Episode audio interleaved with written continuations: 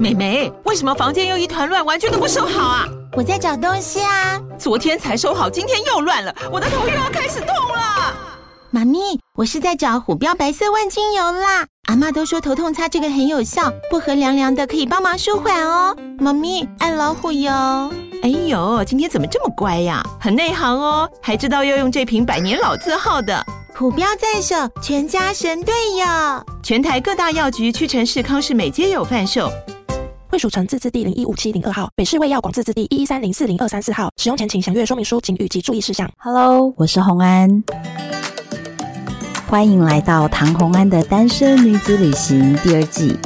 在这里，你会听到关于一个女生旅行会遇到的各种奇遇、旅行观点，我所向往的特殊路线，脑洞大开的旅行目的地。跟着我的声音，带你认识这个世界。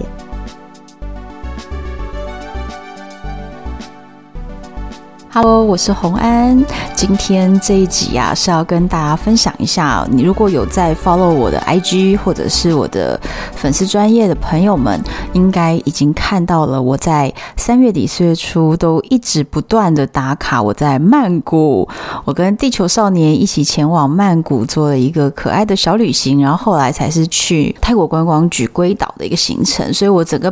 超过半个月，我都待在泰国。那今天我要跟大家聊的是这个行程的前半段，也就是我们这一次的泰国文青小旅行。所以呢，我就找了一位文青地球少年来跟大家分享。大家可以终于可以听到他的声音了。我们先欢迎地球少年。Hello，大家好，我是地球少年。地球少年叫做秀。对，嗯。那个“秀”这个字是因为日文的发音啊？我什么要在这里解释这个？不行吗？不行吗？可以解释啊。好，这一次啊，我们在泰国的这个文青小旅行，其实我自己去过曼谷非常多次。非常多次，我已经就是有点算不清楚了。那当然，泰国曼谷有非常多好玩的地方。那这一次，我就希望可以带秀去这边玩，因为没有去过泰国，对，都去欧洲嘛。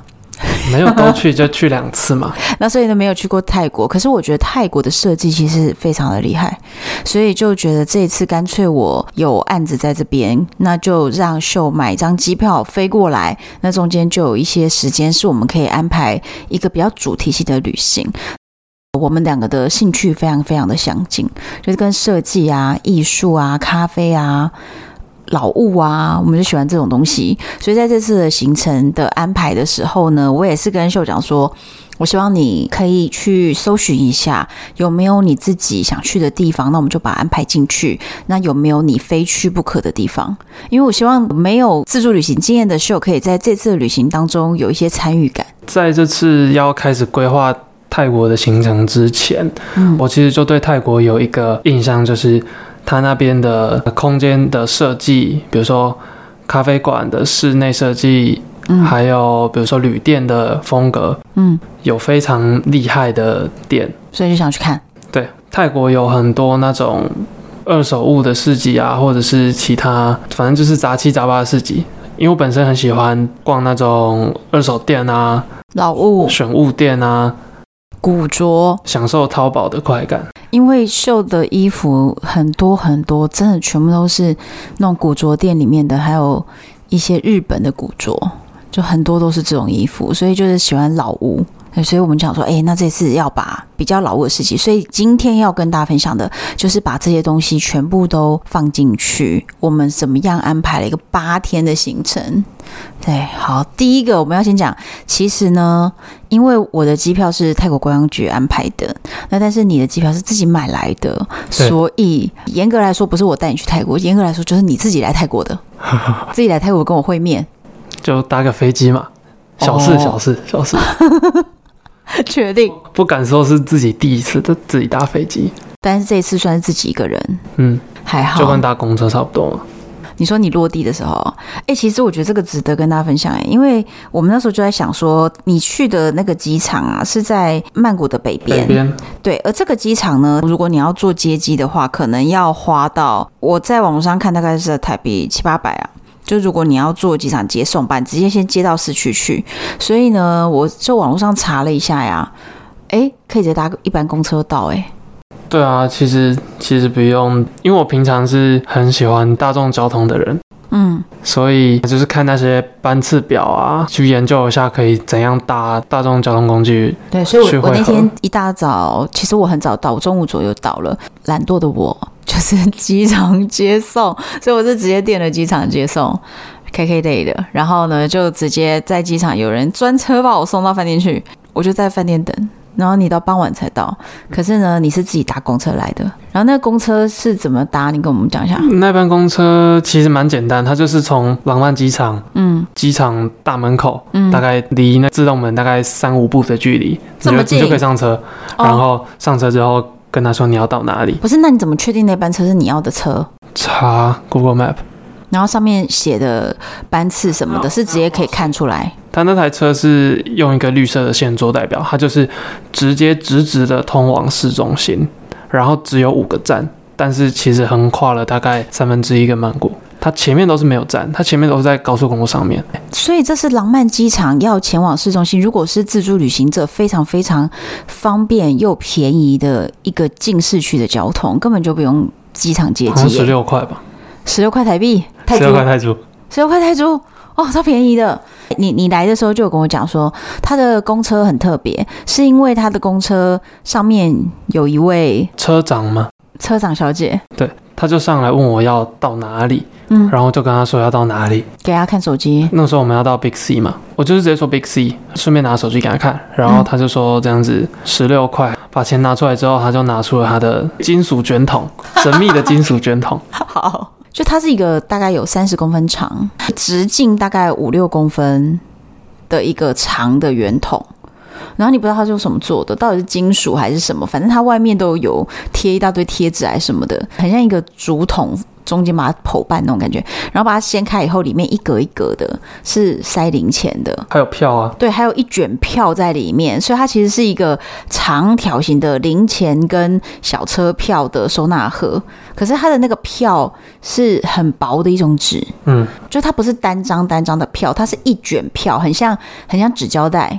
一卷纸胶带放在它的这个金属圆筒工具里面，然后用这个金属圆筒工具来做切割器，用边缘把它撕开。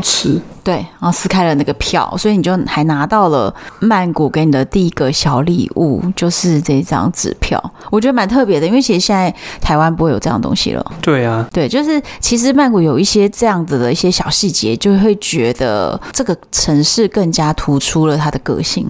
就是它保留了一种复古的浪漫，所以你还是把它留着。虽然说好像很复古，但是它的公车其实长得跟台北的公车差不多。哦，它有新旧两种公车，它的新公车其实跟台北市的差不多。我觉得啊，它应该是，它应该就是因为要在机场嘛，嗯，所以就选比较新的。哦，台湾台湾的逻辑也是这样，因为我们后来也是有做到那种真的很很很旧的，就是那种一坐上去哦，没有冷气，然后公车的正上方窗户是开着的，对，然后正上方一排旋转电风扇，也不知道窗户关不关得起来，一定关不起来。然后再来是那个地板是木站板地板。然后还翘起来，感觉拖鞋会卡住。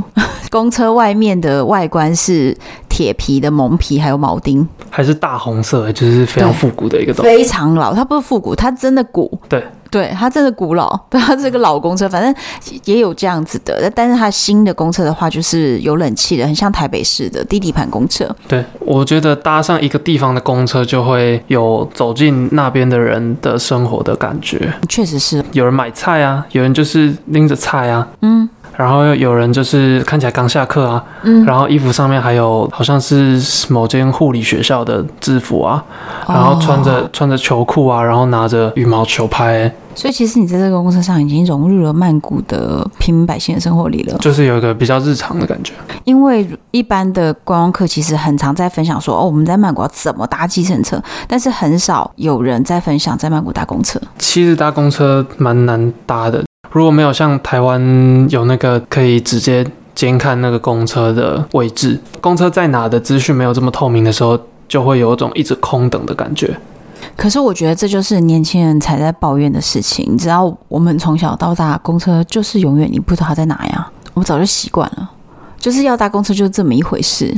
是到后面你会觉得哦，好惊讶哦，公车居然可以告诉你说，哎，他还还已经到了前三站了，他现在在前两站了，他现在在前面一站了，哦，他现在要进站了。但是现在才有这件事情，一直以来从来就是公车，你开开到天边去，你都不知道他在哪里。然后有的公车他跟你说十五分钟来一班，二十分钟来一班，那什么时候来都不会照时间来。对啊，就像我们在 Narrow 那个时候一样。在那边一直等，一直等。一大早的，然后那个太阳真的是超大，快要烤焦了，都快要晒死。然后我们就一直躲到 Seven 里面，对，一边等公车，然后一边又躲去里面吹冷气，吹一吹以后又觉得 这样子会不会来不及那个举手叫公车？然后又又跑出来，然后真的好热，我又跑进去，我就一直这样子。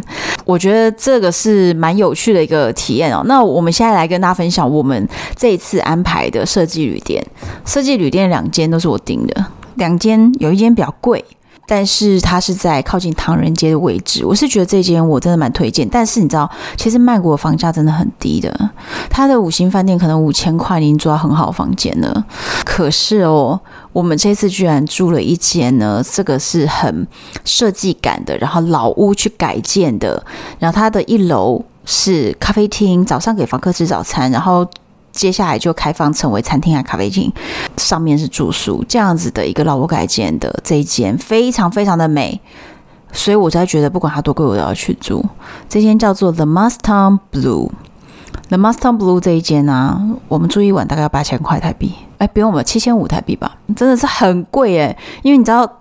真的在曼谷，就像我刚刚讲的那个房价，其实房价是很便宜的。嗯，你甚至如果你说你觉得说，哎，干净就好，我不一定要说怎么样的服务，你不一定要有五星饭店出那些设施，你想要是玩的是 city，你没有要然后游泳池、健身房，你不要这个东西，你真的是一千多块，你就可以住到很 很舒适了啦，真的。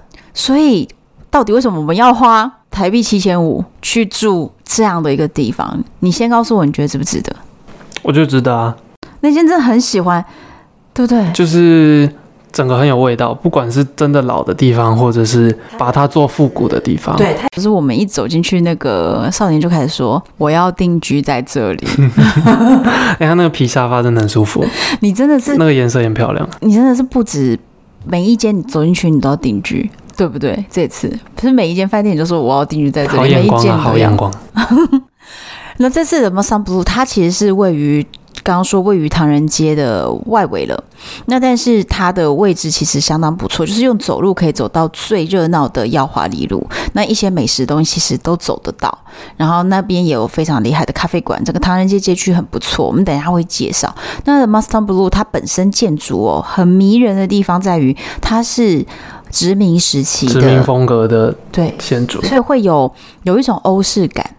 然后这间建筑物呢，它位于一个圆环的附近，就圆环走进来大概多少公尺？一百多公尺吧，就到了。你知道圆环会导致周边的道路都是一种放射状。那如果你越靠近圆环，你就会是三角形，对，你就会成为蛋糕状的建筑物，就是三角形。呃，有很多的柱子和挑高型的这个窗户。窄窄的，是很高，然后窗台又很低的那种窗户，就大型的窗户。空间里面还有很多的空间内的柱子，在一个房间的正中间。可是那个柱子很漂亮啊，它的那个柱子的花纹设计是很多直条的一些设计，很像。你就想象呢，这个希腊的雅典娜神殿，对的列柱，有点是类似那种，就是长长的柱子。那我就觉得，其实有些特殊的空间，如果里面有一个柱子的时候，是会增加那个空间的层次感。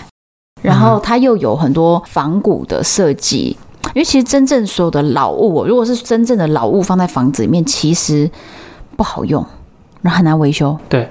对，然后有一些人会觉得说，嗯，它不是那么新，不是那么好用，门不是那么好推，不是那么好锁，而且重点还是有一些人不会珍惜它。对，其实老件呢是非常贵耶，真的很难买耶。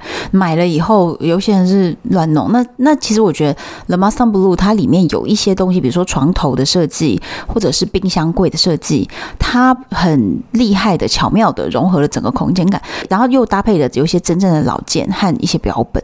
哎，它一楼柜台那边，真的你会觉得你回到英国十六世纪，回到福尔摩斯的年代，有一点暗色的这个柜台，然后那种灯光旁边又还有什么马的、鹿的、骆驼的、鸵鸟的，对，一大堆的标本，就是真的很特别，很很有气氛。它主要善用了很多光，嗯它就是善用了很多墙壁上的小灯、嗯蜡烛，嗯在各种角落放很多桌面，比如说楼梯口下来，嗯，一个茶几，，对，一个茶几，然后上面就一堆蜡烛，可能有一朵花啊，一个蜡烛，然后那个蜡就是让它自然的流下来，然后堆积。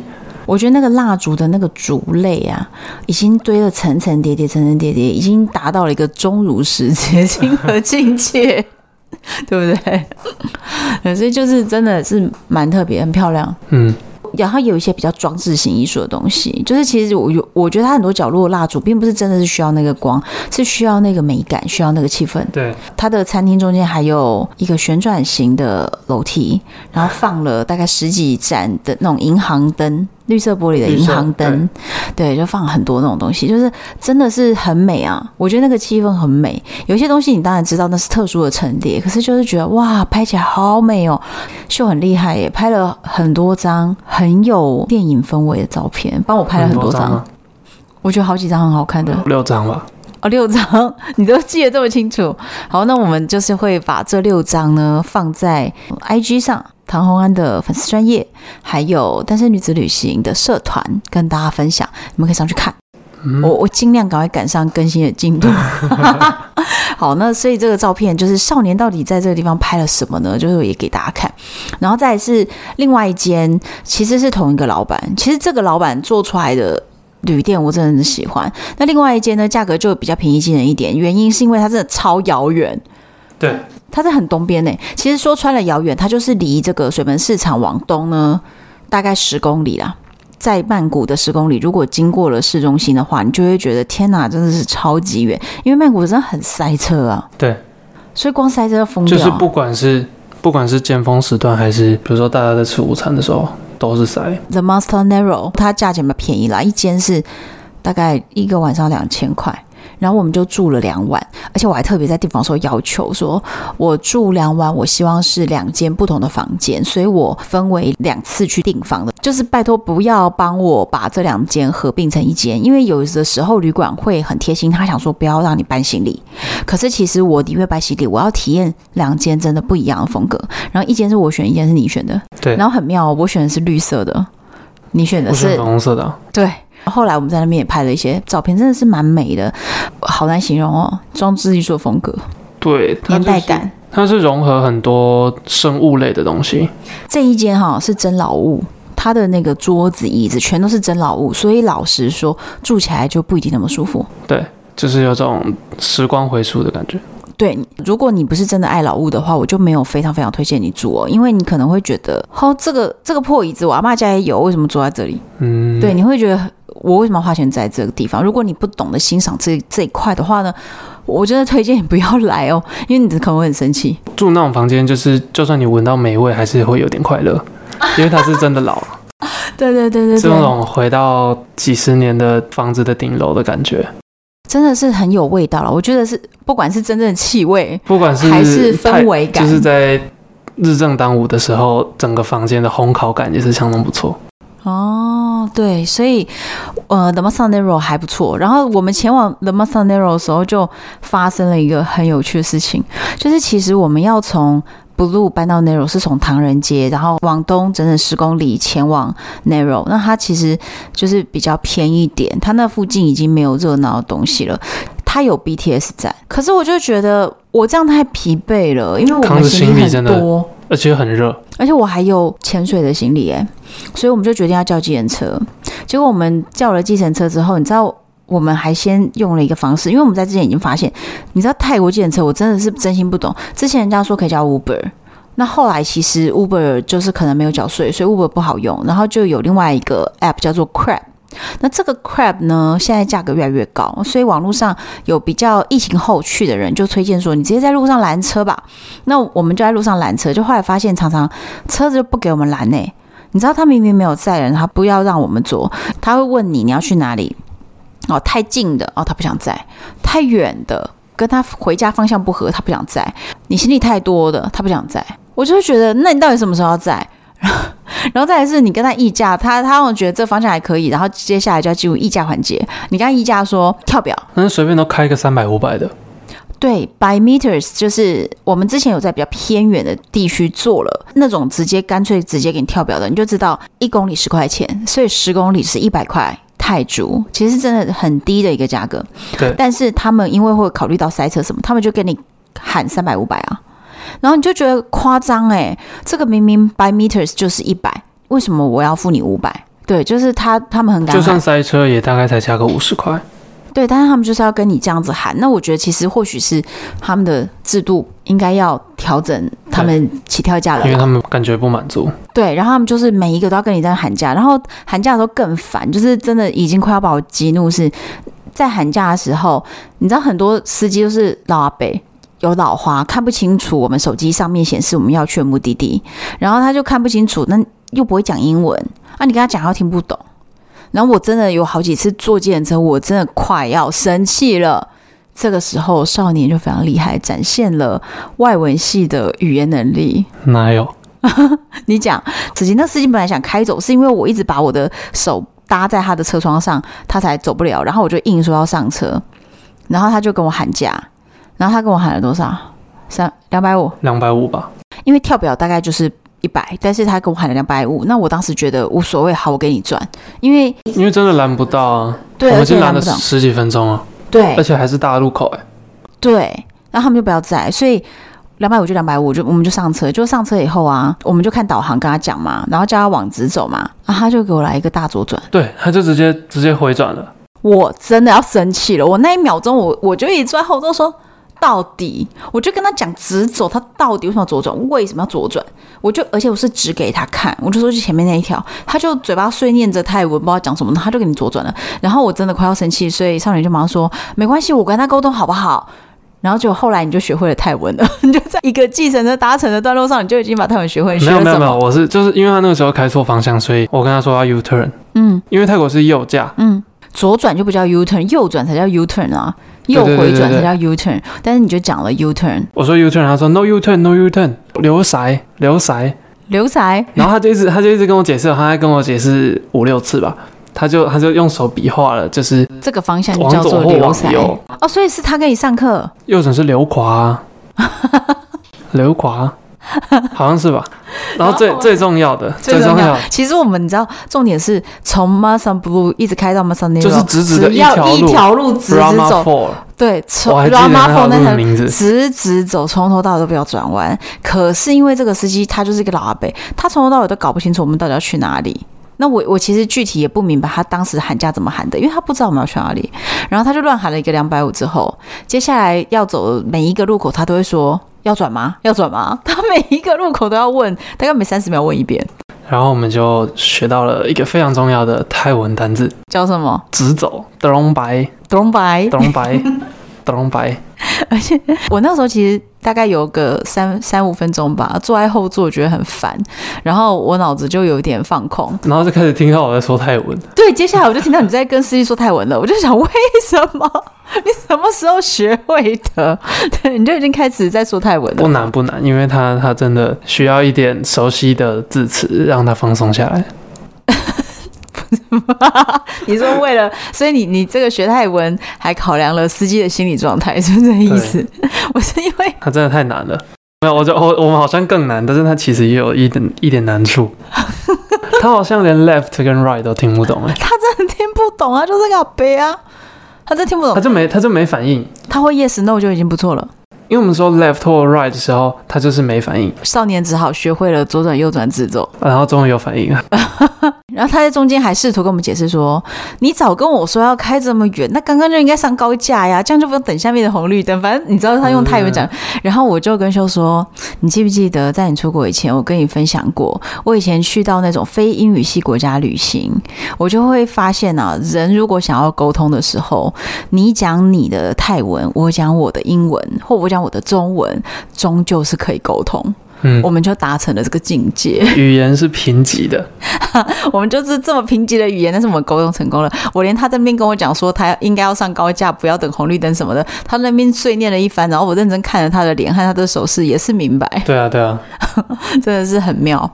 坐公车、坐计程车的经验都跟大家分享了啊！分享一下你这次特别安排的咖啡馆好了。其实我们安排好几间咖啡馆，但是因为其实时间真的是很有限，值得分享的有三间啊，两间是秀早的。我们大概有三间咖啡馆，大概是三种分类。嗯刚好是三种不一样的，融合当地风格的完美咖啡馆，嗯，然后还有当地风格的朴实咖啡馆，嗯，然后有一种就是主打厉害咖啡跟饮调的冠军咖啡馆，重点有很大一部分是放在它的饮品有多厉害。那你要先讲 Pompano，它就是一个一人 OK 的店。哦，对。它就在那个 The Mustang Blue 的隔壁，隔壁没多久，一百五十公尺，对，走一走就到了。那所以其实它也是属于一个放射状道路夹出来的一个像一块蛋糕的三角形建筑。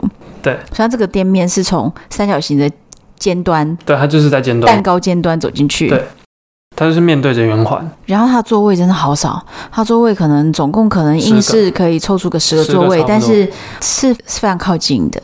然后它的吧台整个空间也就是殖民时代建筑。吧台其实另外一个边其实可以坐人，但是堆满了杂物，就烘豆的杂物。对对对，烘烘豆的角落，对对对，杂物。然后他就是一个人就负责全部的咖啡耶，然后他好像还是有一些小甜点，所以那个店真的好小，可是氛围感十足。这间咖啡你评评价一下吧，毕竟秀也是有在高水准自己烘豆的咖啡店打工的，所以跟我们分享一下，你觉得这一间 Pompano 咖啡，你觉得这间咖啡怎么样？首先，先帮听众建立一个价值观哦，就是我们其实偏好的是那种自己去烘豆的自烘豆的咖啡馆，所以我们这次找的都是自烘豆的咖啡馆。那自烘豆咖啡馆它的豆子的配方哦，就是完全由这间店的烘豆师自己去决定他想要烘出什么样风味的豆子，可能他偏好。非常浅的，可能偏好非常终身陪的，喜欢苦一点、酸一点都不一定。所以呢，类似这样子的咖啡店哦，你说它的咖啡好不好喝？其实说穿了，烘豆师他烘出来的豆子风味是不是符合我们喜欢的？所以也并不是说我喜欢，或许每一个人就都喜欢，不一定的，因为这个其实是很主观。比如说我喜欢微带酸的口感，对，那所以类似这样的。店我就会觉得还不错，所以我们呢就请秀来形容一下，你觉得这间咖啡馆它的这个自烘豆，你觉得它的整个咖啡风味是什么样的风味？我们然后你然后你打几分？我觉得从美式里面就是可以喝到它是带有微微的酸，嗯。这代表它的咖啡豆是没有那么深烘焙的。嗯，这个口味是我们喜欢的。对，因为我们两个我们两个口味很像，都喜欢喝微酸，有点香气，苦味要淡一点，就是比较比较淡，对，比较淡一点。嗯，所以我觉得这间咖啡的那个豆是我们喜欢的。对，你给几分？十分的话，我给七分。你给七分是都给在豆子上，还是还有它的空间啊那些的？哦，就是单纯给豆子，对，给饮料。嗯我是觉得以这个空间来说的话，是很有老味道，因为真的是老建筑，可是有点挤。加上空间的话，就要扣分了，是不是？我还是会给七分啊。哦，真的吗？对，因为那样的挤其实也是一种。啊，也是一种氛围展现。对，嗯，好。所以这间其实我觉得，如果你也是喜欢自红豆的，喜欢老建筑的，或你喜欢那个感觉的，你觉得那种小小的艺人咖啡馆，你会觉得特别有味道的，我会推荐大家可以去。那资料的话，我之后就留言写在下面。然后再来是，呃，另外一间我来推荐是我找到的，我的朋友细腿男，大家记得吗？就是有来分享我是葡萄牙葡萄王的那个细腿男，他上次还来前几集募资了他的那个古巴的摄影书，那他这一次呢，就在我去之前才去哦，所以我刚好看到他打卡，都说后我一定要去这样。那这间什么呢？是在唐人街里面的一间，也是老建筑。其实他这边好多老建筑，你知道，我跟你讲，我最爱老建筑，老到我真的超想在那边弄一栋房子来定居，好好想住下来。我想，我想要在那边开一间店啊，可是又觉得好热哦，容我再思考一下。然后那个这间叫做。Wallflower Cafe，那这个 Wallflower 它其实就是，因为它隔壁是一间花店，然后这间是咖啡馆，呃，咖啡馆跟蛋糕店这样。然后它的特色就是，它把这两间，它晚上会变酒吧，晚上变酒吧，然后整个结合起来，所以它的蛋糕、它的调酒、它的饮料都是花，上面全部都是花，各种花的搭配，浓浓的华丽感。可是它的空间，你说就是那种金碧辉煌的华丽吗？很新颖吗？没有，它空间又是一个。嗯，有很破的时代感的老旧，就是都是老屋，但是是不一样的室内成色，就有不一样的味道。对，然后再搭上这个花，所以你会有一种破败的华丽。你觉得这形容词怎么样？你要写书，写书哦，可以啊，可以写书，书名是不是？对，所以这这一间我我我真的非常喜欢了。然后我觉得，如果是往美们的话呢，哦，在这边光是那个几片蛋糕、几杯饮料，哦，真的是拍到不行。它的沙发也很好看，然后座位它的安排。画面都是好看，像窗边的桌子啊，嗯，就是它本身的窗，它的窗框，嗯，窗户旁边的墙面的样子，然后。还有它陈列了一些，比如说老的一个布质感的 model，就是那种假衣模特的那种。可是它在上面又用手绘画了很多花卉的图案，在这个老的人体模特身上，你就觉得啊，很多小心思，很多漂亮的小设计，我就蛮喜欢。可是这个它也是属于这种老屋去做出来的，所以我们这次介绍都是那种很有设计感老屋的这样东西，就是喜欢这个类别的哦。真的这一集我推荐的地方，你真的要去，你去了会非常喜欢。不只会非常喜欢，还会。回不来，呃，我就是跟你一样定居，就是想要定居。Wallflower Cafe，你喜欢吗？我其实我是觉得它的饮料 OK，我觉得饮料还算 OK。对，因为我们你那个是好喝，我这个是及格，因为我点的是手冲。你先讲一下你那个，我就问他说。What's your suggestion？然后他就推荐了我一个最贵的。可是因为我觉得他的这个店员不是为了贵才推我啦，我觉得他很聪明呢。他当然知道我们今天穿什么样衣服，然后我们刚刚点了什么样的东西，我们进来，我们是想要喝饮料的，还是想来吃甜点的，还是想来拍照的？我觉得他一看到他知道了，所以我觉得他知道我们是想要来拍照。我我是想来拍照，所以他就推荐我一个很好拍的饮料。所以那个饮料拿上来真的是美，有花，然后还有草莓，蓝色、蓝色、粉红色，有渐层。对，对，我觉得他就是挑了一个好看的饮料给我，那我觉得喝起来真不错。我很难说它具体是什么味道，但是就是还不错这样。可是你就在这种看跟拍照的一个地方，就想要点了一个手冲，你根本就在挑战他们。感觉一下嘛，只有几个而已，几个，反正有几个还能喝啦。那你觉得它蛋糕呢？蛮不错的。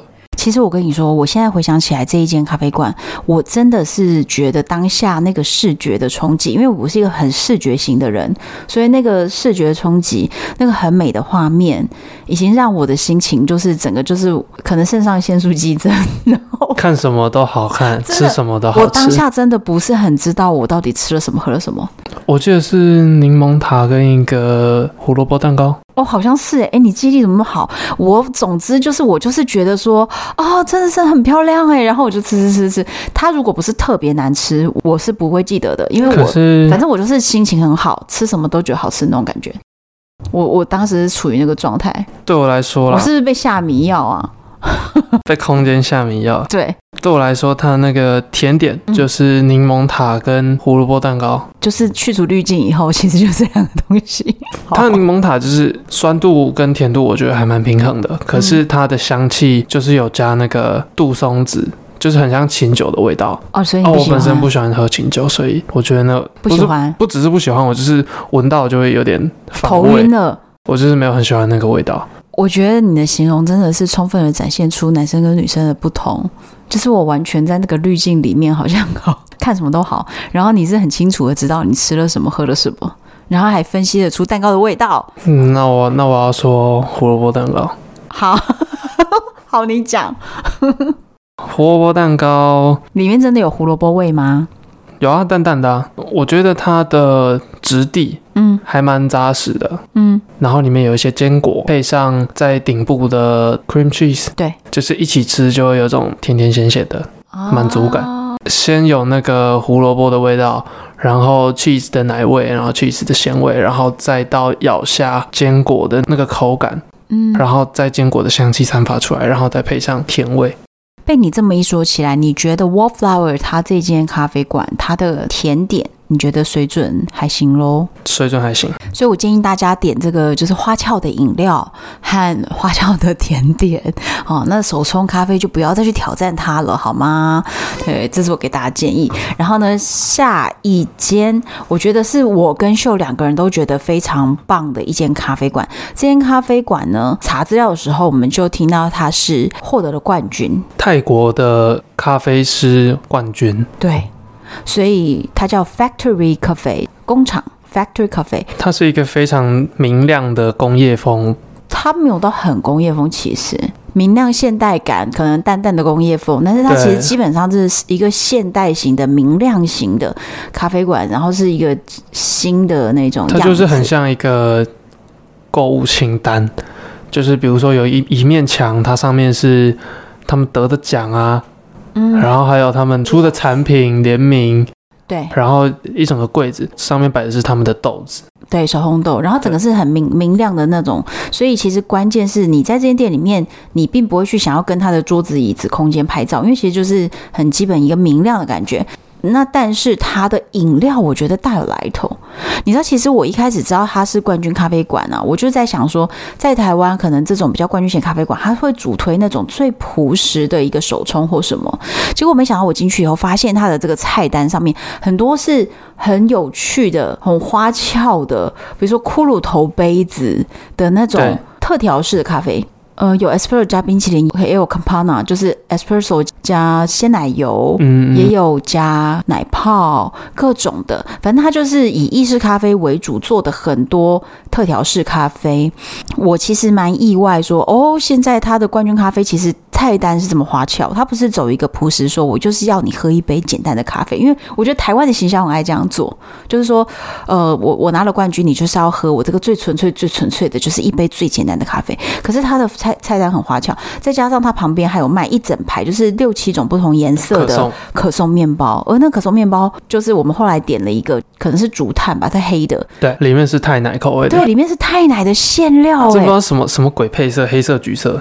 可是觉得 我视觉蛮冲击，就是如果闭着眼睛吃的话是蛮好吃的，是蛮好吃。然后再来是我点的是一个骷髅头的一个饮料，然后你点的是什么？我点的是啊，它的招牌啊，就是叫 Factory Cafe，叫做 Factory。你点是它的就是冠军招牌。然后我也买了那一杯咖啡的豆子回台湾，就是 Factory Cafe 的 beans 咖啡豆。对，哦，以它的招牌为名字的咖啡豆。它菜单上对于我点的那一杯 Factory 形容有提到一点，让我感觉它非常自信的一点，就是它上面写 Super Sweet。那你觉得后来真的有那个甜感吗？对，它的甜感是蛮饱满的。嗯，这是我在泰国喝到的最好的咖啡吗？就是甜感最够的咖啡。而且买到了这包豆子，我们是觉得非常的划算。早知道应该要买十包，十包，那个蛮贵的嘞。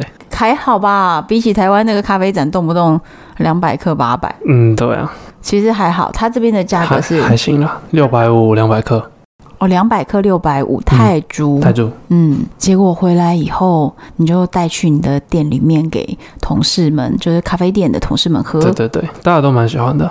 嗯，我觉得这间它是冠军咖啡，让我意外的是说它做的还算花俏，然后又有一些搭配，好看又好拍，然后又真的好喝哎，所以我觉得这一间咖啡，如果你是咖啡爱好者，我觉得值得去。真的不错，值得去，单品也有，然后他们的配方也蛮值得尝试的。好。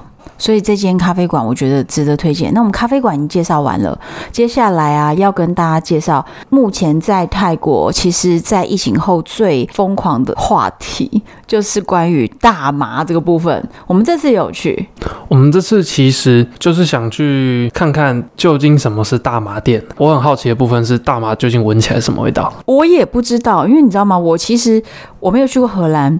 很多人都说，你只要去过荷兰，一到阿姆斯特丹，哦，整个城市都是麻味。可是我其实从来不知道什么叫麻味。到底什么是麻味？对，麻味到底什么味道？我我真的不知道。我自己也不抽烟。我在旅行当中有几次遇到别人是把那个大麻可能掺在烟丝里面，然后很多 backpacker 会在那边大家轮流抽。那问题是我不懂得怎么抽烟，所以我在国外有机会可以抽的时候，这个烟也似乎没有被我吸进去，所以我其实具体不知道它到底什么味道。所以在这一次，我跟秀都非常非常的好奇，那我们就发现啊，在整个曼谷哦，到处都会有那种新装潢的店，就只要看到紫色的灯啊，然后亮亮的霓虹灯招牌，对，紫色或粉红色。或粉蓝色，对，就是那种很荧光感，对对对。的霓虹灯招牌做的灯，十之八九，哎，它就是大麻店，为什么呢？其实这有原因的，因为其实他们在种植大麻的时候需要照灯。大麻种植的环境就是那个灯的那一种气氛下，所以他们就把这个东西直接拿做来开店，十之八九那个店都是这个颜色。你只要看到颜色，你走过去，哦，大概就是在卖大麻。那他们现在大麻店呢，到处都是哦，不管是有大型的明确的店面，甚至也有呃夜市里面的路边摊，小摊也能卖，反正就什么都有。然后还有路边自动贩卖机，而且价差很大，在店里的一克随便都可以卖到。七八百，嗯，然后路边的我们有在那个一克才一百，一克才一百，一百泰铢超便宜。可是当然了，我们两个都不是那么懂大麻，所以你说在大麻里面是不是呃，它有真正具体品质啊、花的样貌啊的这些差别？其实我们有进去看，他们都很热情的招呼，然后会一罐一罐打开来给你闻闻看，给你看。可是你其实我们就是终于知道说，哦，原来大麻就这个味道。我跟你说，我觉得什么味道？我觉得很像乌龙茶，冻顶乌龙茶的那个茶叶，不是我说的是完整的茶叶，不茶包哦。茶叶是不是会缩成一颗茶球，一小颗一小颗茶球，然后会有一种茶叶发酵味？我觉得很像你把鼻子整个凑到那个罐子里面，用力的吸一口乌龙茶茶叶发酵味，我觉得很接近哦，让我联想到这个味道。那你觉得是什么味道？因为我们都不抽嘛，嗯，所以我们只能走到店里去。闻别人别人抽的味道，嗯、对我来讲的话，我觉得它就是一种扁扁的、有点塑胶感的味道。哇，你这个形容实在是太困难理解了，请大家还是去寻找一下，寻找一下乌龙茶，这样你就会比较快理解。对，然后反正就是就类似那种味道啦。对，就是其实很好认。很好认，当然，我现在我我在泰国闻了这么几次之后，我我应该会知道，我以后闻到这个味道，我应该会马上分辨出来说，哦，这个人在抽大麻。而且我们在 Narrow 走在路边的时候，就有一个女生在抽大麻，走在路上。对，可是你可是他这样看起来只是在抽烟，对对。那但其实他的烟里面是有掺大麻。刚刚秀讲到是违法，为什么呢？因为其实泰国开放大麻以后呢，它是要求就是大家可以抽。大麻，但是你必须在吸烟区或者是在独有的空间，不能在路上。你不可以在路上，你不可以随便在路边就抽，不可以。大麻店的外面通常会贴标语，因为他怕你走出来就直接在门口抽起来了，所以他们都会贴标语说：“请勿在街头抽大麻，是不可以的哦。”很多比较高档一点的这种麻店呢，它在一楼可能会有，比如说哦相关的产品、帽子、衣服，或者是小烟斗。小烟斗，还有一种是水烟的那种瓶子，就是有各种不同的东西。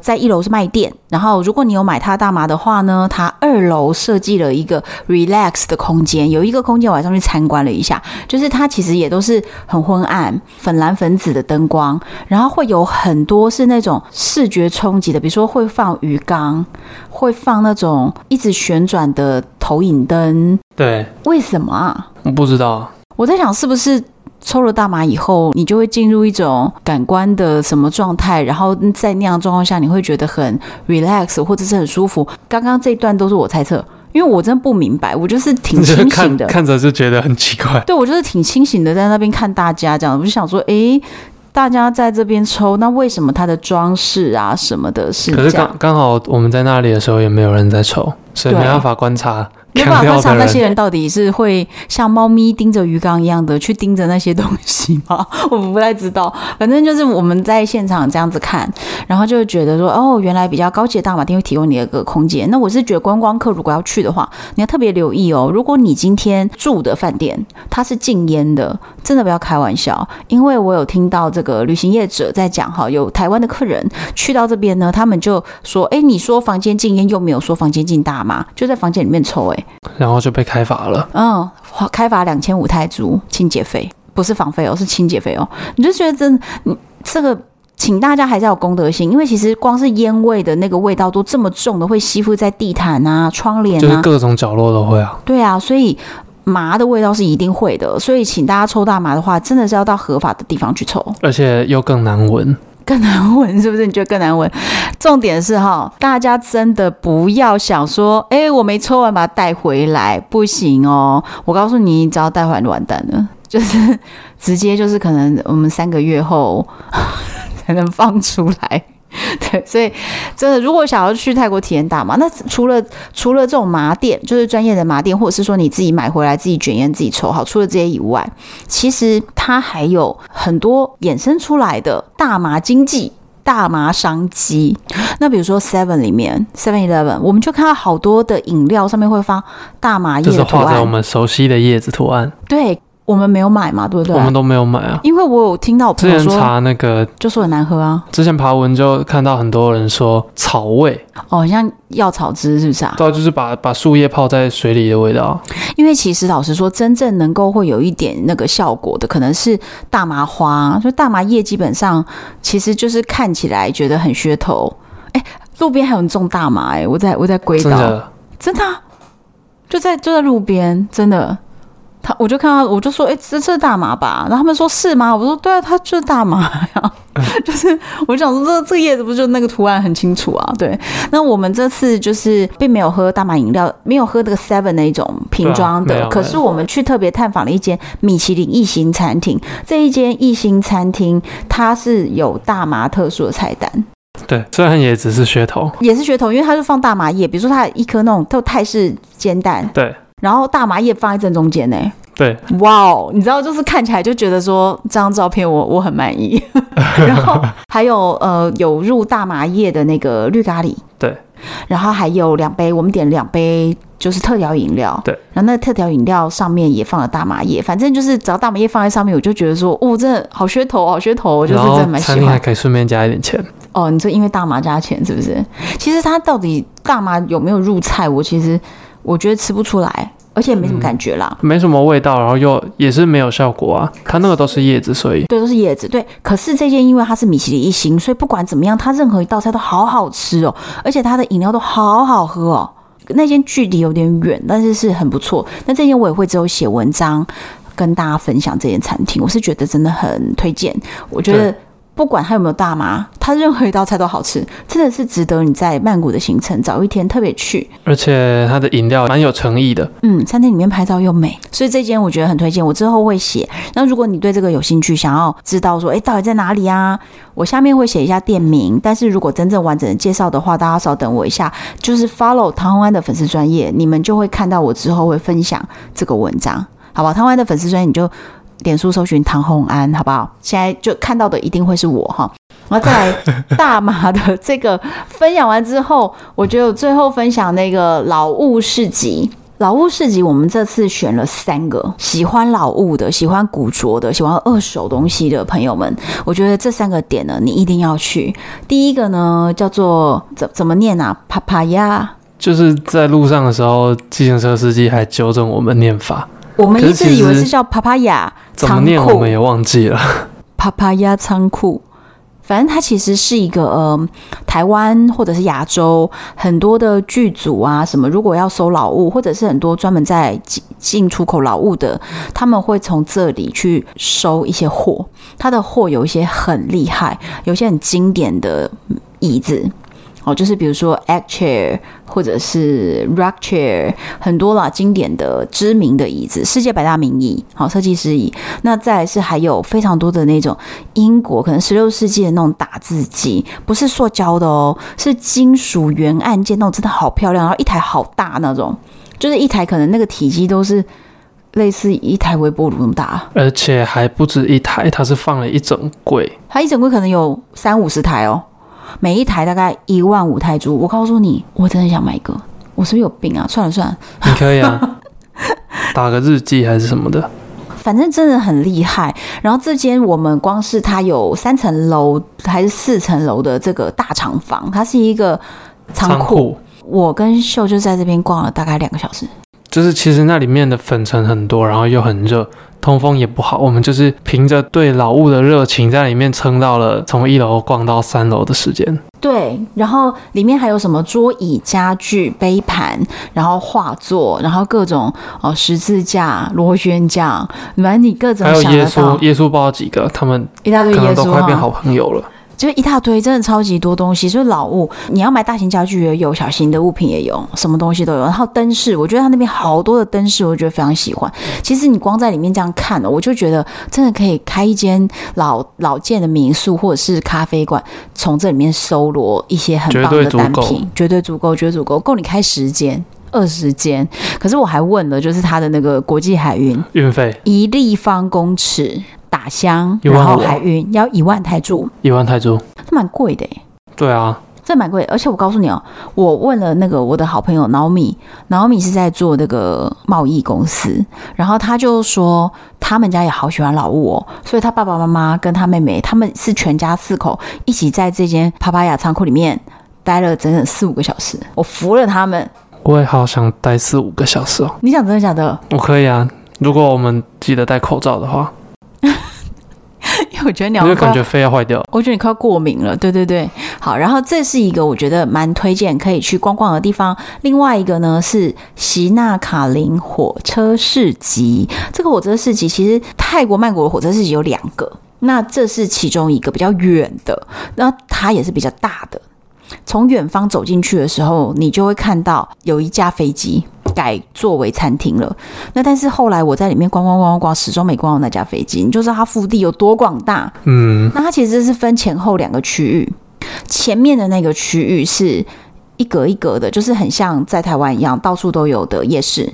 但是后面的那个区域是呃木厂房的感觉，都是就是几排房子，一个人一个店面。嗯，然后在走道上面也有一些摆摊的人，就是一个看起来很像，但是其实不一样的生态。那所以它的后半那一块，我我们两个都比较喜欢。好多古着啊、二手啊，然后跳蚤市场啊，古着很多。对，然后假货也蛮多，假货很多。对，假货也蛮多。比如说什么 Converse 就变成 Cover 呃之类的，反正就是也是有蛮多有趣。然后再是有一件很特别的店是，比如说。呃，窗帘，他收一些废窗帘，然后重新改成大衣、地毯、地毯啊、哦，地毯，对，反正就是很特别，也在那边挖宝，挖到了老皮件的包包等等。那一整个背后的区块，我是觉得后面那块是真的是很好逛，老物的，所以不要在前面的那些千篇一律的那种祖屋的那种小摊位，其实看起来就像夜市啊，就像普通的夜市，就像任何一个泰国的夜市，所以前面那边不要耽误太久，赶快往后走。对，你就可以看到后面比较精彩的部分，不然你前面都没力气了。真的，我们就是有点策略错误。因为我我不知道后面原来那么精彩。对啊，所以其实后后面含金量比较比较高。对，然后我们两个腰快断掉了。可是那里真的很远，我们光是去那边傍晚要去的时候，这个这种夜市都是五六点再去，你太早去什么都没有，店都没开。我们那一天从那个夜市开始之前待到待到大概十一点，繁荣起来，我觉得还可以再待更久，只是我们两个已经没电了。有点累。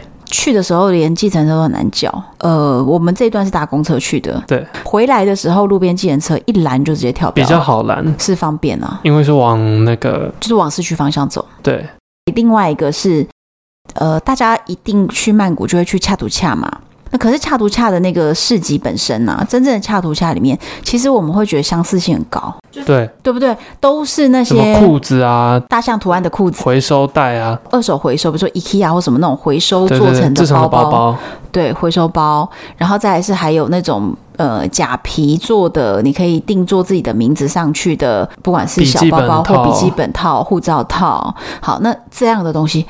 太多太多了，重复性很高，所以我这次我们其实对恰图恰没有特别的，没有特别多。对，恰图恰的后面有一栋，有一栋就过个马路，有一整栋叫做恰图恰的 playground。playground 对，它的它那那一栋叫 playground，是恰图恰的二手市集，它后面超好逛，超好逛。二手市集跟 flea market 就是它底下有，就是在。大楼的一楼围绕整个大楼，嗯，这个是只有周末两天，所以它其实是二手市场。那二手市集的东西就是有新有旧混杂，自己在非常精彩，在那边淘宝，秀看到都不要走，欸，哎，真的不要走，逛两次我都我都有点开心。对，他可以一直在那边不要走，我腰好酸哦。但是不要担心哈，旁边其实是有一整排的那个餐车，所以是有座位区的，所以可以喝个饮料啊，再继续逛啊什么的。我们也在那边淘到了一点好货，好货。对，然后它它的大楼内部前面是跳蚤市场嘛，那大楼内部是二手市集，所以有很多很多非常厉害的。二手家具，对，比如说普普时代的，不管是翻页中、灯具那些很厉害的东西，但它的完整性比较高，那价格也比较贵。如果你是真正想要采购公司那种店面式的，对，那如果你是真的想采购，你就可以在这边。如果你是想要说，哎，逛一些奇特的东西，在那边淘宝东看西看的话，那是楼下一楼的那个，甚至不用上楼就能满足。对，然后热的时候进去里面吹一下冷气，我觉得还不错。劳务市集这三个，我觉得真的是逛到，你觉得逛够吗？还不够，下礼拜再去吧。开什么玩笑你？我觉得很喜欢二手或老屋的人，真的会一次非常过瘾，回不来。回不来啊！